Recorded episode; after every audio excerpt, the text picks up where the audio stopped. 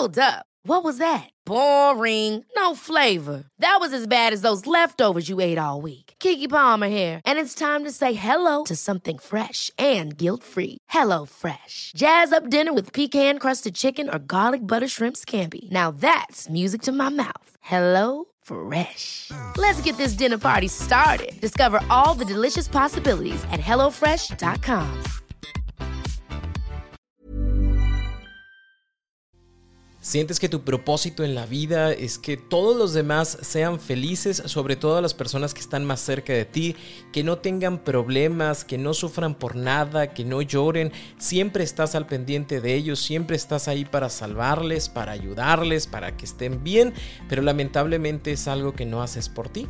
Probablemente esto se deba a algo que se llama hijos parentalizados y tiene mucho que ver con tu historia familiar. Así que por favor, ponte cómodo, ponte cómoda porque ya estás en terapia. Hola, ¿qué tal? Yo soy Roberto Rocha, psicoterapeuta, y estoy muy contento de que estés por acá como todos los lunes y como todos los jueves en un nuevo episodio de En Terapia.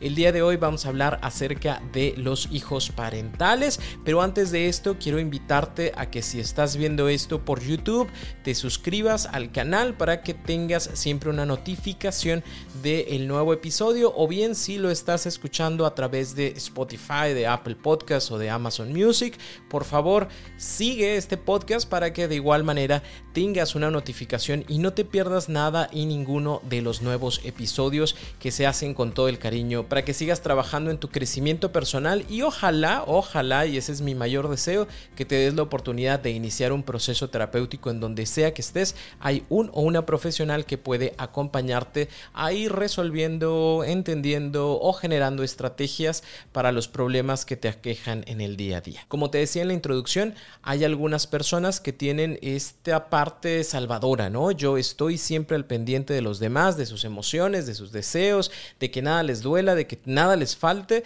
pero nunca estoy al pendiente de mí. Y eso en muchas ocasiones tiene que ver precisamente con ese aprendizaje que yo tuve durante mucho tiempo en donde yo me hice responsable de papá, de mamá, ya sea física, ya sea económicamente, ya sea de sus emociones, porque lamentablemente ellos no se hicieron cargo de lo que les tocaba. Esto era muchísimo más común o es como más notorio en familias de antiguo, ¿no? ¿Qué pasaba con estas familias de antes? Que papá o mamá eh, fallecían o se iban de la casa por la guerra, por la economía, por lo que tú quieras, y entonces se le encargaba al hijo, a la hija mayor, que se hiciera cargo de sus hermanos. Hay muchas canciones, incluso de los Tigres del Norte, que hablan de este tipo de situaciones, en donde el hermano se va a Estados Unidos a trabajar para que nada le falte al que le queda aquí, ¿no? Entonces se convierte en ese papá, se convierte en esa mamá que cuida, que protege, que guía, porque hubo falta a alguien ahí, ¿no? Comúnmente los hermanos están muy agradecidos porque mi hermano se fue a trabajar, porque mi hermana siempre dio todo por nosotros y mira aquí nosotros todos somos licenciados y demás, ¿no? Pero pocas veces nos ponemos a pensar en cuáles fueron las situaciones que ese niño o esa niña en su momento se perdió.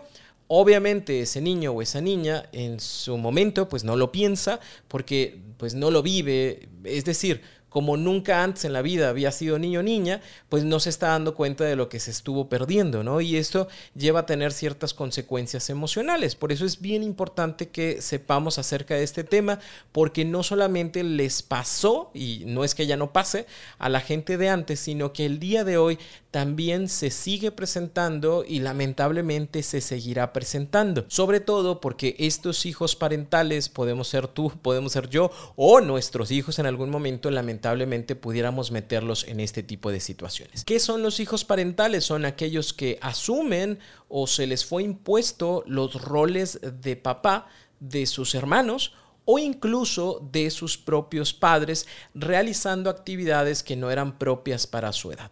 Tenemos dos tipos de hijos parentales, los que tuvieron una carga o una responsabilidad emocional o los que tuvieran una carga o responsabilidad físico-instrumental. ¿Cuál es la responsabilidad emocional? Que ese hijo o esa hija sea el sostén, el soporte emocional de sus papás ante los conflictos y problemas de la vida. Imagínatelo así, ¿no? El papá que se va de la casa por alguna situación, llámese por trabajo o llámese por una infidelidad, y entonces mamá, ¿sí? O papá, cualquiera de los dos, se acerca a ese niño o a esa niña llorando, diciendo es que tu papá se fue de la casa, ya no va a estar con nosotros, pero ojalá que tú nunca te vayas de mi lado, ojalá que tú siempre te quedes conmigo, porque tú eres el motor de mi vida, tú eres la razón por la cual hago las cosas. Si tú no estás aquí, yo no sé qué haría. Si tú no estás conmigo, mi vida no tiene sentido. Y aunque a lo mejor uno pudiera entender que mamá se siente muy triste o papá se siente muy triste por la pérdida de ese ser querido, porque ya no va a estar junto con ese niño o esa niña, va tomando esas palabras como una responsabilidad. ¿Por qué las toma? Porque papá, mamá, eh, pues digamos, son lo más importante para mí, ¿no? Y si mamá o papá están tristes y mi presencia puede ayudar a que mamá o papá se sientan mejor, yo lo voy a hacer porque te amo mamá, porque te amo papá, porque te veo llorar y yo no quiero que estés triste. Y luego con las palabritas que pusimos, ¿no? De sin ti yo mi vida no tendría sentido, pues digamos que ese niño o esa niña asume su responsabilidad y en muchos casos incluso se convierte en esa pareja de papá o en esa pareja de mamá pudiéramos decir que son niños, pero también sucede en adultos. Hay personas que crecieron, ¿no? Y que nunca tuvieron este tipo de imposición y de responsabilidad, pero resulta que papá falleció y entonces mamá se, se carga de mí o papá se carga de mí y es como, hijo, acuéstate conmigo. Ni siquiera me lo dijeron, pero yo fui y me acosté con mi papá, con mi mamá en la misma cama porque pues mi papá ya no estaba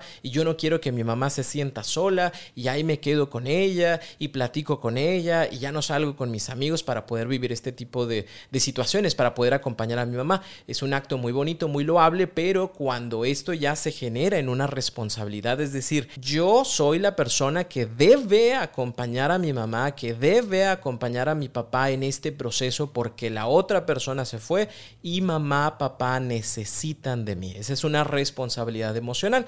¿Cuál es una responsabilidad física o instrumental? Que el hijo se haga cargo, que se haga responsable de las tareas domésticas, de todas las tareas domésticas o de algunas tareas domésticas en particular. Esta te toca a ti porque necesito que tú la hagas o también económicas, ¿no? Y entonces tenemos niños, niñas que salen a trabajar y son el sustento de su hogar porque lo ocupan o porque lo necesitan. Quiero poner una acotación aquí que es importante.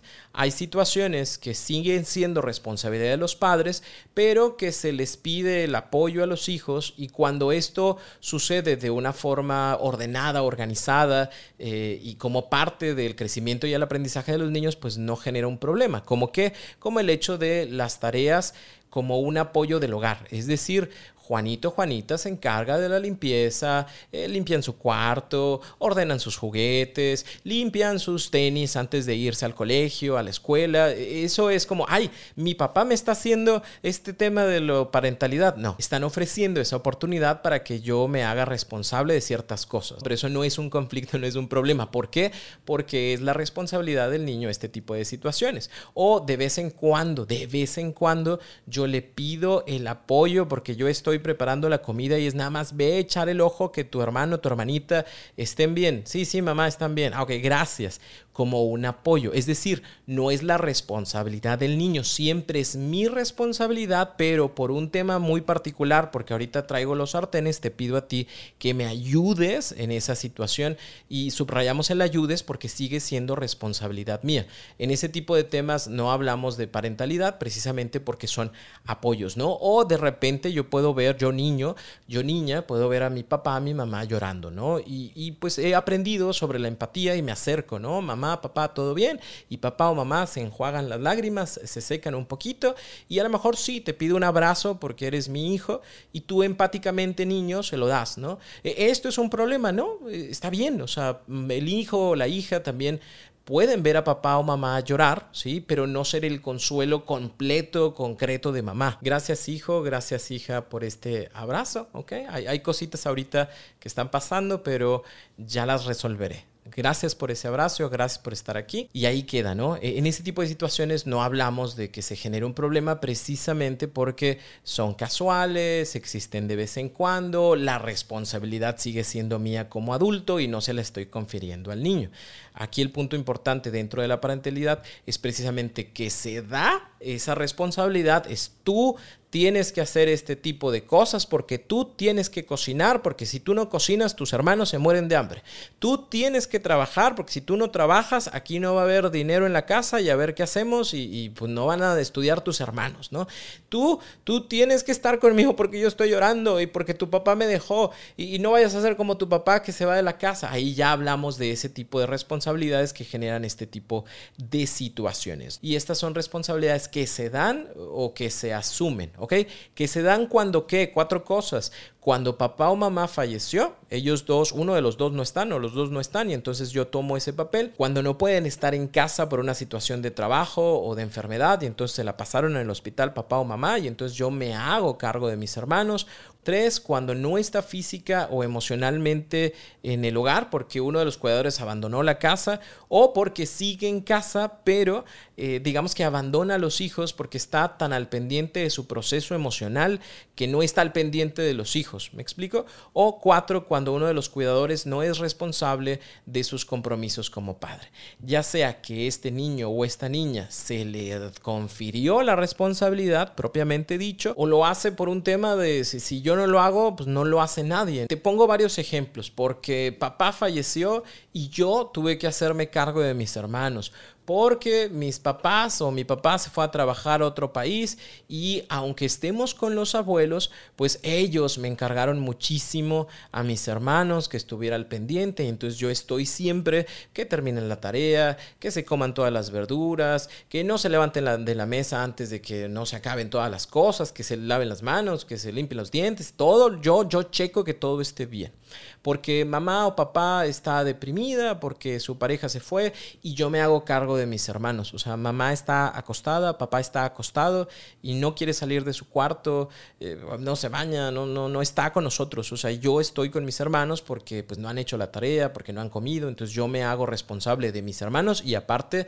en muchas ocasiones me hago cargo también de mi papá o de mi mamá que se la pasa acostado, acostada y yo le llevo la comida, yo le llevo su agua, yo le cargo el celular, yo hago todo por papá o por mamá. Eh, cuando papá eh, no es un adulto, en algunas ocasiones también pasa, digamos que pues papá sí es papá, pero resulta que papá o mamá no paga las cuentas, resulta que papá o mamá no paga los servicios, eh, resulta que papá o mamá van y vienen de una relación y entonces yo hijo, yo hija, entiendo que si no se paga un servicio nos cortan la luz y voy a empezar a vender cositas en mi escuela, fíjate, empecé a vender dulces y con eso que gano de los dulces, la verdad es que no lo utilizo para mí, lo hago para pagar el servicio de la luz, lo hago para pagar el servicio del internet, porque mis hermanos también necesitan del internet para hacer sus tareas, entonces como papá o mamá a veces lo paga, a veces no, mejor yo me hago cargo de ese tipo de situaciones para que mis hermanos puedan tener y, que no nos falte nada, ¿no? Eh, todos conocimos en algún momento algún niño o niña que vendía eh, dulces o algo en la escuela, ¿no? Y en la mayoría de los casos es como lo hago porque me quiero comprar unos tenis, lo hago porque me quiero comprar un balón, lo hago porque quiero ahorrar, porque quiero hacer un viaje. Pero hay niños que lo hicieron o lo hacen porque es como lo hago, porque si, no lo hago yo, en mi casa no hay dinero. O sea, no se puede hacer de otra forma. Si, si yo no empiezo este emprendimiento, pues en mi casa la verdad es que van a batallar muchísimo. Otro ejemplo es... Eh, eh, que mamá dice que yo debo de ser un buen hombre o una buena mujer, no como ese hombre, no como esa mujer que estuvo conmigo, ¿no? Yo no quiero que vivas lo mismo y que otras personas vivan lo mismo que yo viví, así que tú tienes que ser una buena persona. ¿Quién es ese niño grande? ¿Quién es esa niña grande? ¿Quién es ese niño niña que nunca se dejará? ¿Quién es ese niño niña que siempre hará las cosas bien, ¿no? ¿Quién va a cuidar a sus hermanos? ¿Quién me va a ayudar aquí en la casa? A ver quién, ¿no? Y entonces el niño la niña en ese deseo de, compartir su amor con papá, con mamá, eh, pues, pues quiere agradar, ¿no? Y entonces empieza a ser ese señorcito o esa señorcita que, que siempre está al pendiente de que nada falte, de que todos coman, de que todos se sientan bien. Es que mi hermano está triste, ahorita hablo con él. Es que mi hermana le falta no sé qué utensilio y pues mira, llévate los míos. Yo no voy a la escuela hoy para que tú te lleves mi mochila y mis libros, no sé, o sea, buscará la forma de ser ese hombre, esa mujer que no lo es porque es un niño o una niña, pero para que mamá o papá estén bien y no generen más problemas. Yo me convierto en ese papá o en esa mamá o en esa pareja sustituta porque veo que a lo mejor alguno de los dos no es capaz de hacerse cargo de su propia vida, de mis hermanos o de mí, ¿no? Entonces, en ese gran amor que yo les tengo, me encargo de rescatar, me encargo de salvar a mi familia. Y no es algo que yo hable, a veces ni siquiera es algo que me han pedido, pero como yo veo y observo que esto nomás no es y esto nomás no se da, entonces yo asumo esa responsabilidad para que las demás personas estén bien. ¿Cuáles son los problemas que esto genera en la niñez? Pues número uno, no vive las situaciones propias de su edad, ¿no? No sabe que no las está viviendo porque como nunca las ha vivido, pues no sabe de lo que se está perdiendo, pero es, no las vive no se divierte, no juega, no platica, no corre, no sabe que es jugar al voto, pero pues normalmente pues no lo va a jugar. ¿Por qué? Punto número dos de cinco. Porque percibe como tonto o innecesario el disfrutar de juegos, travesuras o amistades. O sea, el tener una amistad es perder el tiempo. Yo quiero ir a trabajar, yo quiero ganar dinero. Yo salgo de la escuela y me voy para mi casa porque mi mamá me necesita, porque ocupa que yo prepare la comida, porque mi papá me ocupa porque está todavía pues muy triste porque mamá se fue, entonces necesita que yo le prepare. Yo voy a ir a la casa para que cuando lleguen mis hermanos, porque ellos van y se divierten y hacen, no les falte nada, ¿no? Entonces eh, perciben siempre como todo lo que los demás hacen, todo lo que los demás niños hacen es como muy tonto, ¿no? No tendrían que hacerlo, ellos no entienden de la vida. Punto número tres, eh, se convierten en, ese señorcito, señorcita que juzga el comportamiento de los demás. Es ese niño o niña que siempre va a decir, e, eso está mal, así no se hace, tu mamá te va a regañar, vas a ver que yo le voy a decir a tus papás cómo te estás comportando. ¿Por qué hace eso? Precisamente porque ese ha sido su papel. Es lo que comúnmente hace, ¿no? Está al pendiente de que sus hermanos no se golpeen, no se maten, no se avienten cosas. Está al pendiente de que terminen sus tareas. Está al pendiente de que las cosas funcionen. Y como necesita que funcionen, pues está siempre al pendiente de las reglas, de las normas. Que le lleva también en algún otro momento cuando está en la escuela, cuando está en una fiestecita, cuando se da la oportunidad de estar compartiendo con otros niños juega también ese mismo papel. Punto número cuatro, sus actividades sociales siempre tienen que ver con el ser el líder o el salvador o el protector de los demás. Entonces es un niño que no juega, es un niño que no va a agarrar la tierra porque la tierra está sucia y aparte si me ensucio yo lo voy a lavar porque mi mamá no lo va a lavar, así que me mantengo siempre en situaciones en donde no, no voy a generar un problema, un conflicto, pero sí puedo ser el líder, ¿no? Y puedo traer yo como mi libretita y anotar a los que se portan tan mal, maestra. Si quiere, yo los anoto. A todos los que hablen mientras usted va al baño, yo los anoto, yo me encargo de eso. Son buenísimos para eso precisamente porque siempre están orientados a que las cosas funcionen. Y el punto número cinco es que siempre va a buscar la aprobación de los mayores. Comúnmente se va a reunir con personas de mayor edad para poder platicar cosas de más interesantes, para poder hablar de las cosas que en algún momento hace, también para que los demás le puedan aplaudir lo que está realizando. ¿Por qué? Porque en muchos casos, pues como adulto se dice, ay, mira, es que este niño bien seriecito, bien portadito, mira, no está sucio, mira cómo le hace caso a papá o mamá, mira cómo está trabajando o haciendo cosas para sus hermanos. Y entonces eso es como un gran aplauso y es como un gran apapá a esa alma, a ese corazón. ¿Por qué? Porque alguien está viendo y está valorando lo que yo estoy haciendo los hermanos como tal, en, así siendo chiquitos, pues no van a valorar o no van a percibir esto como, como verdaderamente importante, porque están creciendo con esa realidad. En mi realidad, mi hermano mayor, mi hermana mayor me cuida, me protege, me prepara, está conmigo. Por ende, no agradecen por el hecho de, pues es normal, así va. Y eso hace que en muchas ocasiones no escuche esta parte. Incluso a veces papá o mamá eh, no lo mencionan tanto. Cuando lo llegan a mencionar, pues volvemos al punto. Es como una papacho. Gracias porque yo no sé qué haría sin ti. Gracias por el esfuerzo que le pones. Gracias por acompañar a tus hermanos. Gracias. Entonces ese niño niña se siente orgulloso, orgullosa porque está haciendo lo que papá o mamá esperan que él o que ella sea. Ever catch yourself eating the same flavorless dinner three days in a row? Dreaming of something better? Well, HelloFresh is your guilt-free dream come true, baby. It's me, Kiki Palmer.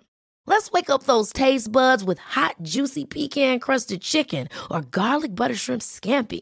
Mm. Hello Fresh. Stop dreaming of all the delicious possibilities and dig in at HelloFresh.com.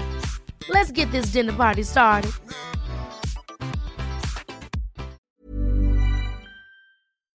¿Cuáles son los problemas que este tipo de situaciones eh, pudiera llevar en la vida adulta. Yo sé que a lo mejor habrá personas que escuchen este episodio y digan, no, yo fui un padre para todos mis hermanos, yo no tengo problemas, yo estoy bien, a mí no me pasó nada, yo llevé y saqué a mis hermanos adelante, ellos están muy agradecidos conmigo y yo me la paso muy bien, no tengo problemas. Sí hay, o sea, sí existen. ¿Por qué? Porque a final de cuentas no hubo la oportunidad de disfrutar de esa infancia te convertiste en ese señor, en esa señora que cuida, que protege, que está al pendiente de los demás y lamentablemente pues no aprendiste a estar al pendiente de ti, ¿no? Entonces hay cinco cositas, cinco grandes problemas que se pudieran generar por este tipo de situaciones. El problema número uno es la dificultad para expresar las emociones. Sí, estuve al pendiente de los demás, yo sé preguntar cómo estás, cómo te sientes, qué te falta, en qué te ayudo, qué necesitas, pero no siempre lo sé hacer por mí. se me dificulta mucho pedir ayuda a los demás, se me dificulta mucho decir cómo me siento, se me dificulta. ¿Por qué? Porque siempre se me dificultó, o sea, es decir, yo siempre viví estresado, estresada desde niño, desde niña, para que todos estuvieran bien. Yo no reconocí mis emociones como importantes o como valiosas porque siempre estuve al pendiente de los demás. A mí nunca me preguntaron yo cómo estaba a mí nunca me preguntaron cómo me sentía. A mí nunca me preguntaron si yo quería hacer lo que estaba haciendo. Y si en algún momento me lo preguntaron, yo siempre dije orgullosamente sí. Yo aquí estoy para ti. A mí no me molesta nada. A mí nada me cansa. A mí todo está bien. ¿Por qué? Porque si yo decía que algo estaba mal, pues quién se iba a hacer cargo de las cosas. No sé si me explico. es una carga tan grande, tan fuerte, que no me puedo permitir en mi infancia el hecho de sentirme triste, sentirme mal, pero ahora en mi vida adulta tampoco lo hago porque como nunca lo aprendí, como a mí no me preguntaban o si me preguntaban yo siempre las bateaba y decía yo estoy bien, siempre estoy bien porque a mí nada me duele, a mí nada me falta. ¿Tú cómo estás? ¿Tú estás bien? Que tú estés bien es lo más importante y entonces no saben expresar sus emociones porque no las reconocen como valiosas. Punto número dos, se les dificulta muchísimo poner límites los demás tienen problemas y allá voy. Incluso, y estamos hablando de vida adulta, es yo tengo mi familia, pero si mi hermana necesita, que, que, ya es una mujer grande, o sea, ya tiene su edad, si mi hermana necesita, yo le voy a ir a ayudar. Y a lo mejor el esposo o la esposa dice, oye, pero es algo que él o ella pueden hacer, no importa, es mi hermana. Ah, ¿O qué? ¿Está mal que yo quiera ayudar a mi familia? Y no es que esté mal, pero deja de disfrutar cosas de su propia familia para ir a resolver los problemas de sus familiares. Que, que aquí hay que dejar bien en claro esta parte. Cuando yo inicio esta vida con estas personas, con mi pareja, y tenemos hijos, o sin tener hijos, pero con mi pareja, mi pareja se convierte en mi familia. Y los que fueron mi familia pasan a ser familiares. Son importantes, sí, pero digamos que es como yo voy a cuidar lo que tengo acá y voy a ayudar a los demás cuando se necesiten, pero es como acá primero, aquí está todo bien, sí, ok, bueno, vamos allá de aquel lado. O allá de aquel lado está todo mal porque hay una situación en donde verdaderamente ocupan mi ayuda, alguien está desahuciado, ah, hubo un accidente, algo que realmente no puedan hacer por ellos mismos, pues vámonos, vamos a ayudar a resolver esa situación. Pero en muchos de los casos es como de, ay, es que mi hermano, mi hermana están batallando para los útiles escolares, déjame voy con ellos a hacer una rifa para que puedan vender los boletos, déjame le ayudo a venderlos, déjame les hago una comida para que la vendan y entonces tal, tal, tal. Y acá en casa se descuidan algunos espacios, momentos, circunstancias. A esto me refiero con no saben poner límites, están tan acostumbrados a ayudar, están tan acostumbrados a que todos estén bien, están tan acostumbrados que no ponen límites con las personas y a veces tampoco o casi siempre tampoco lo ponen consigo mismos, ¿no? Es como yo traigo cinco pesos, yo traigo 5 dólares. Esos 5 dólares yo los voy a ocupar porque necesito arreglarme una muela que tengo picada. Pero resulta que mi hijo, pero resulta que mi hermano, pero resulta que mi mamá ocupa 5 pesos, ocupa 5 dólares para poderse comprar un, Funko Pop, para poderse comprar unos tenis, para poderse comprar este, un refresco. Y es como, ah, aquí está, ten, no, ay, al rato yo, dinero va y viene, dinero va y viene, al rato los consigo. Está tan acostumbrado a no tener importancia en sí mismo, y no es porque nunca se cuide, sino más bien es como si yo puedo darle algo a los demás, de aquí lo traigo, los voy a dar incluso aunque me descuide a mí. Problema número tres en la vida adulta es que tiene problemas para relacionarse amorosamente. ¿Por qué? Porque ya tiene una pareja o ya tiene una familia. Vamos a poner un ejemplo. Yo estoy al pendiente de mi mamá porque mi papá falleció, ¿ok? Y entonces yo me cago cargo de ella, ¿no? Y si quiere salir, si quiere comprar el mandado, si quiere ver una película, si quiere ir al cine, si no tiene nada que hacer, ¿con quién se va a quedar? Pues yo aquí me quedo, yo aquí estoy. Oye, pero tienes más hermanos, ¿no? Pero es que mamá se va a quedar sola.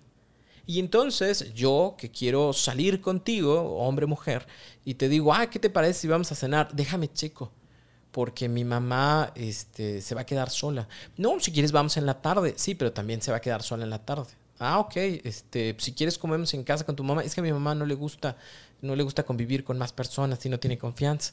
Y entonces es difícil poder eh, tener una relación si no hay como estos momentos de tres, ¿no? O sea, siempre vamos a tener de chaperón a la mamá.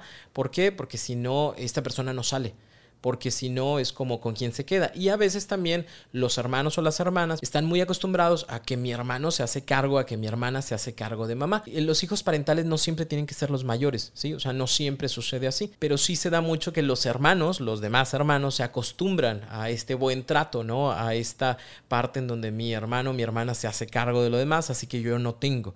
Entonces por eso les resulta a veces muy difícil relacionarse porque pues ya tienen pareja, ¿no? Que es mamá o que es papá o ya tienen familia, que son los hermanos y entonces siempre están preocupados por eh, no puedo salir porque mis hermanos tal no puedo ir o no puedo gastar o no tengo tiempo porque mi hermano, mi hermana, mi mamá, mi papá me necesita para esto. Entonces terminan por no generar buenas relaciones y aunque lleguen a tener una relación con alguien más, siempre la prioridad va a estar con mi mamá o va a estar con mis hermanos porque pues, ellos me necesitan o me ocupan. Vuelvo al punto, es algo que han estado haciendo por mucho tiempo, así que les es muy difícil como arrancarse el papel, ¿no? De yo soy quien cuida, yo quien protege. Entonces, digamos que cuando estas personas tienen relaciones más serias o, se casan o, ya viven juntos o empiezan a tener hijos, la familia crece. Mi familia, mi papá o mi mamá y mis hermanos más esta familia, ¿no? Mi esposo, mi esposa y mis hijos, ¿no? Ya son más. Entonces todos entran en la parte de mi responsabilidad, pero los primeros son, son ellos, ¿no? Los que ya tenía. Punto número cuatro o dificultad número cuatro se relacionan siempre desde el cuidado. Mi forma de expresar mi amor, mi cariño es a través de protegerte, de que no te falte nada, de que estés bien, de que te falta algo, te falta algo, aquí estoy. Es lo, es lo que sé hacer. ¿Sabes? O sea, a veces no lo sé decir, a veces no abrazo porque no me acostumbré mucho a ese tipo de situaciones.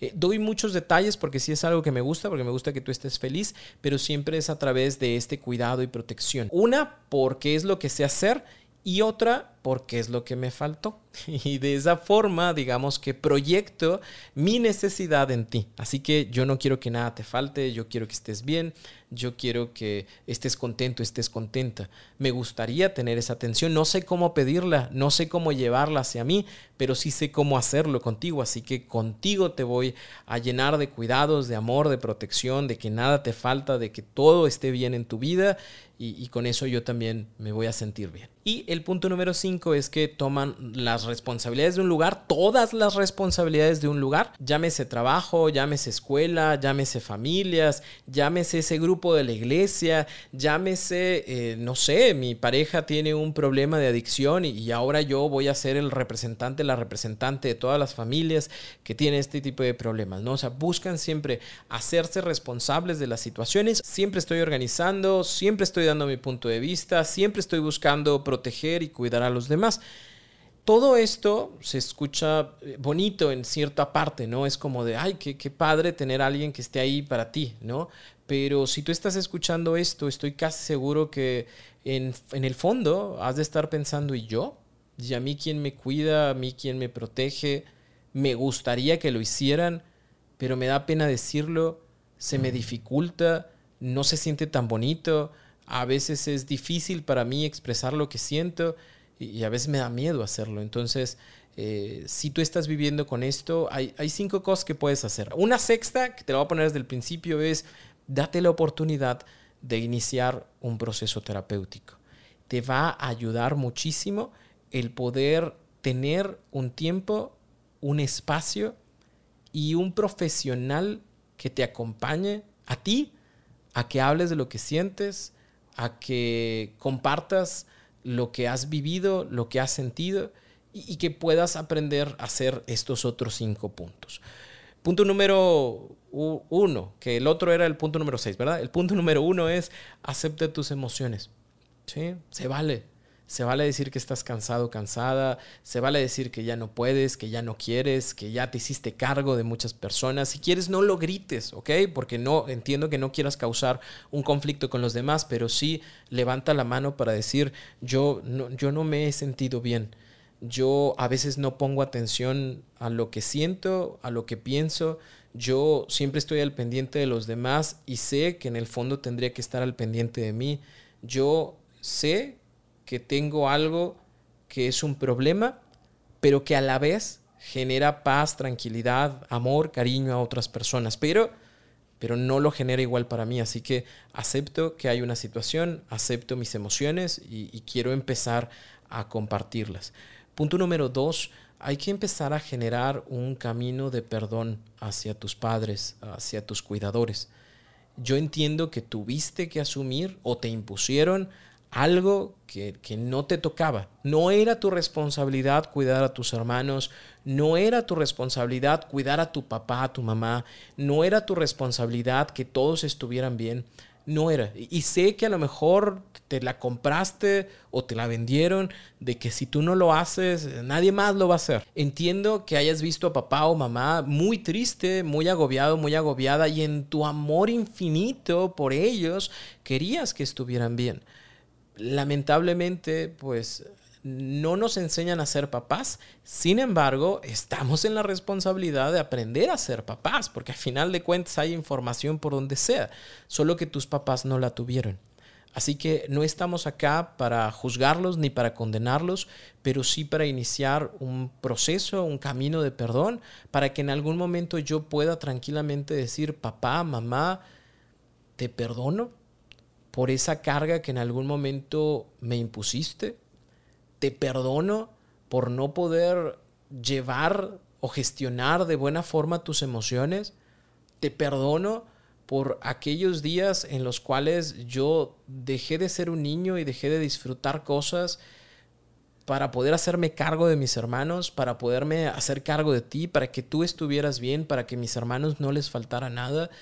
Te perdono, no te juzgo, Me hubiera gustado ahora de adulto, entiendo que me hubiera gustado mucho ser niño, me hubiera gustado mucho ser niña, me hubiera gustado ensuciarme e irme al lodo, me hubiera gustado el salir a correr detrás de una pelota, me hubiera gustado no ser ese señor, esa señora en, el, en la escuela, ¿no? Y tener que estar juzgando a los demás, me hubiera gustado ser un niño, una niña y despreocuparme por los problemas de la vida adulta, me hubiera gustado, ¿no? Y lamentablemente no lo viví, hay cosas que ahora de eso puedo, puedo hacer, eh, pero, pero, pero quiero perdonarte. Quiero en algún momento soltar esta situación y empezar a agarrarme a mí y empezar a tener este contacto conmigo y empezar a hablar de lo que siento y empezar a disfrutar de mis gustos y aprender a disfrutar de mis momentos en donde no estoy haciendo nada. Y me gustaría sentirme contento cuando agarro una pelota de fútbol, me gustaría sentirme contento cuando voy al cine y no estoy haciendo nada más que disfrutar una película. Y, y no tengo que tener una responsabilidad en este momento. Y es algo que voy a aprender, pero para poderlo aprender también tengo que aceptar y también tengo que perdonar, así que voy en ese camino de perdón para poder hacerme cargo de mí y ya no de los demás. Punto número tres, aprender a pedir ayuda y a compartir lo que sientes. Ah, toma también en consideración que tus hermanos, eh, tu familia, a lo mejor papá o mamá están tan acostumbrados a que tú te hagas cargo que cuando tú levantes la mano y digas, es que yo me sentí triste, todos digan, ah, chinga. Y luego, o sea, ¿qué te digo? Porque es bien raro el que yo pueda ayudar a una persona que siempre me ha ayudado. Uno pensaría que por agradecimiento lo tendrían que hacer, pero en muchas ocasiones yo te veo a ti como lo más grande del mundo mundial y quien no tiene problemas porque nunca me los cuenta, porque nunca me los comparte, así que a veces de inicio sí es como de, ah, qué mal que estés mal. Y no dijo más, ¿no? Entonces es también ir educando a los demás de yo también tengo problemas, a veces también para mí es difícil, a veces hay cosas que se me complican. Si recibes esa ayuda de esas personas cercanas, qué bien, felicidades.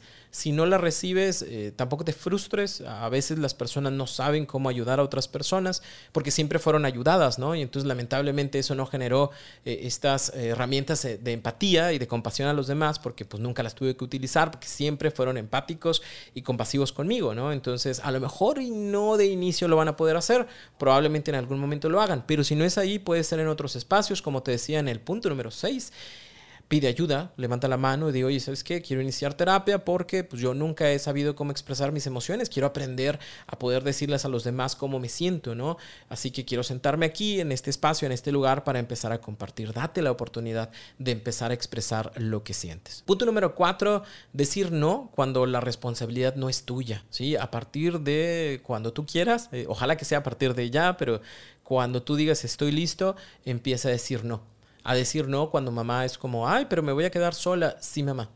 Yo sé que te vas a quedar sola el día de hoy, pero hoy voy a ir al cine. Ah, no te importo, entonces aquí me quedo yo y, y pues a ver si, si no regresas y me encuentras tirada ahí en el piso. Mamá, tú tienes mi teléfono, si algo se llegase a ofrecer de emergencia, me marcas. Te va a doler el corazón, yo lo sé, pero lo tienes que hacer. Tienes que empezar a poner esos límites, tienes que empezar a decir que no para poder romper este tipo de, ataduras que durante mucho tiempo se han hecho, porque así ha funcionado la familia, porque así ha funcionado el sistema y, y siempre que uno diga que no a algo que los demás están acostumbrados, se va a hacer un pedo, se va a dificultar. ¿Por qué? Porque es como algo que yo siempre tenía. Yo, yo te tengo a ti todas las tardes, yo te tengo aquí todos los fines de semana y ahora resulta que porque llega esa persona te vas a salir y te vas a ir al cine con esa persona y aquí me vas a dejar solo sola. Duele eh, a la otra persona y a ti, pero es importante que empieces a poner estos límites, que empieces a decir que no y que empieces a confiar en las capacidades que tienen las personas de resolver muchos conflictos que tienen pero que no lo han hecho porque tú se los resuelves. Y punto número cinco, deja de tomar decisiones por los demás y dales la oportunidad de que se equivoquen, de que se tarden, de que las cosas no les salgan bien a lo mejor vas a decir, güey, es que yo lo hago más rápido, es que yo se lo puedo hacer, es que yo puedo estar ahí. Sí, pero si lo sigues haciendo, sigues manteniendo el mismo rol. Entonces lo que ya no queremos es ser ese hijo parental que está al cuidado de papá, de mamá, que está al cuidado de, mis hermanos. Ya no quiero serlo. Bueno, pues entonces voy a tener que dejar que se equivoquen ¿sí? Y en situaciones, ¿no? Obviamente hay de cosas a cosas. ¿Sabes que Mi hermano va a ir a la escuela, ¿sí? O va a ir a la preparatoria. Hay un camión que sale afuera de mi casa. ¿Sí? Y yo sé que mi hermano puede tomar ese camión para llegar a la preparatoria porque pues nomás se baja del camión y ya está en la preparatoria, pero ah, no, yo lo quiero hacer yo porque necesita de mí, porque si se pierde, ¿qué le pase y demás? Bueno, yo puedo enseñarle probablemente y me voy a subir a ese camión con él o con ella, ¿verdad? Eh, nos vamos a subir, va a haber todo el recorrido, nos vamos a regresar en ese mismo día y en ese mismo camión y es como así se hace, ¿sí? Si algo necesitas, me llamas. Si algo ocupas, me mandas un mensaje. Voy a estar al pendiente de ti los primeros días, pero eso le va a permitir a esa persona, a ese hermano o esa hermana, que empiece a hacer las cosas por sí mismo. Y, a lo mejor se va a equivocar y es que me equivoqué, agarré otro camión. Bueno, pues a ver, ¿qué puedes hacer? ¿Sí? O sea, vamos a empezar a ayudar a que la gente empiece a tomar acción sobre sus mismas cosas, a que tenga consecuencias de sus actos, a que se vaya respondiendo a sí mismo, a que si el día de hoy se acabó el dinero de su quincena, pues aunque me pidas, no traigo, o sea, sí traigo, pero traigo para mí. Ay, hermano, ay, hermana, tan malo, tan mala que no, no soy malo pero lo de los dientes, ¿no? O sea, me voy a ir a quitar la cosa esta de los dientes. Ay, ¿a poco no me puedes ayudar?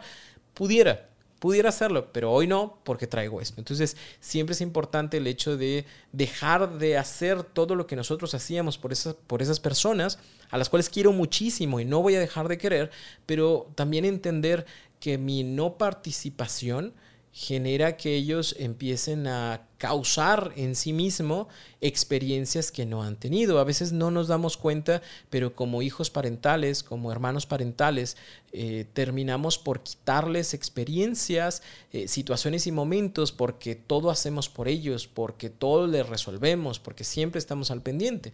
Cuando tú te vas quitando eh, estos hermanos, ¿sí? este papá, esta mamá, va a tener que ver cómo le hace y comúnmente siempre encuentran el cómo. Cuando tú dejas de hacer, cuando tú dejas de obrar, ellos van a encontrar la manera de poder resolver ese problema o ese conflicto. Yo sé que esto no va a ser de la noche a la mañana, lo repito, es bien importante que te des la oportunidad de acompañarte en un proceso terapéutico.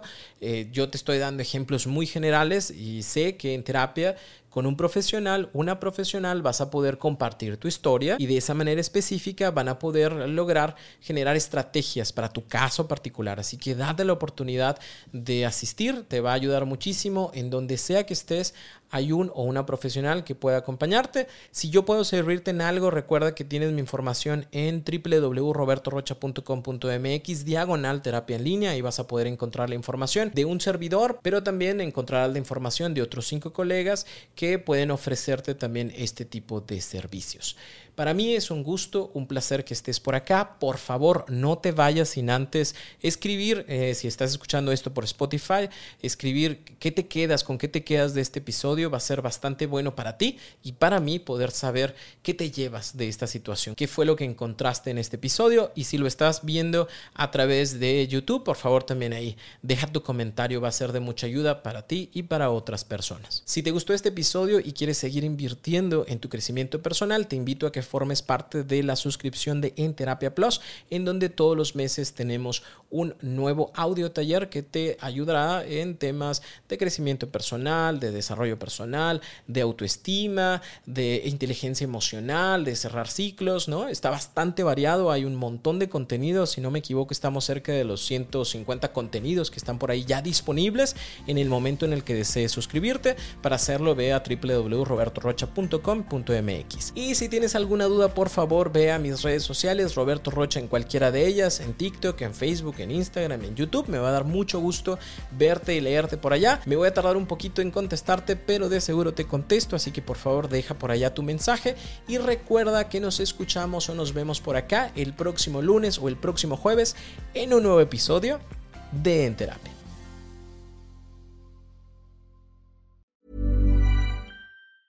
Ever catch yourself eating the same flavorless dinner three days in a row? Dreaming of something better? Well, HelloFresh is your guilt-free dream come true, baby. It's me, Kiki Palmer. Let's wake up those taste buds with hot, juicy pecan-crusted chicken or garlic butter shrimp scampi. Mm. Hello Fresh. Stop dreaming of all the delicious possibilities and dig in at HelloFresh.com. Let's get this dinner party started.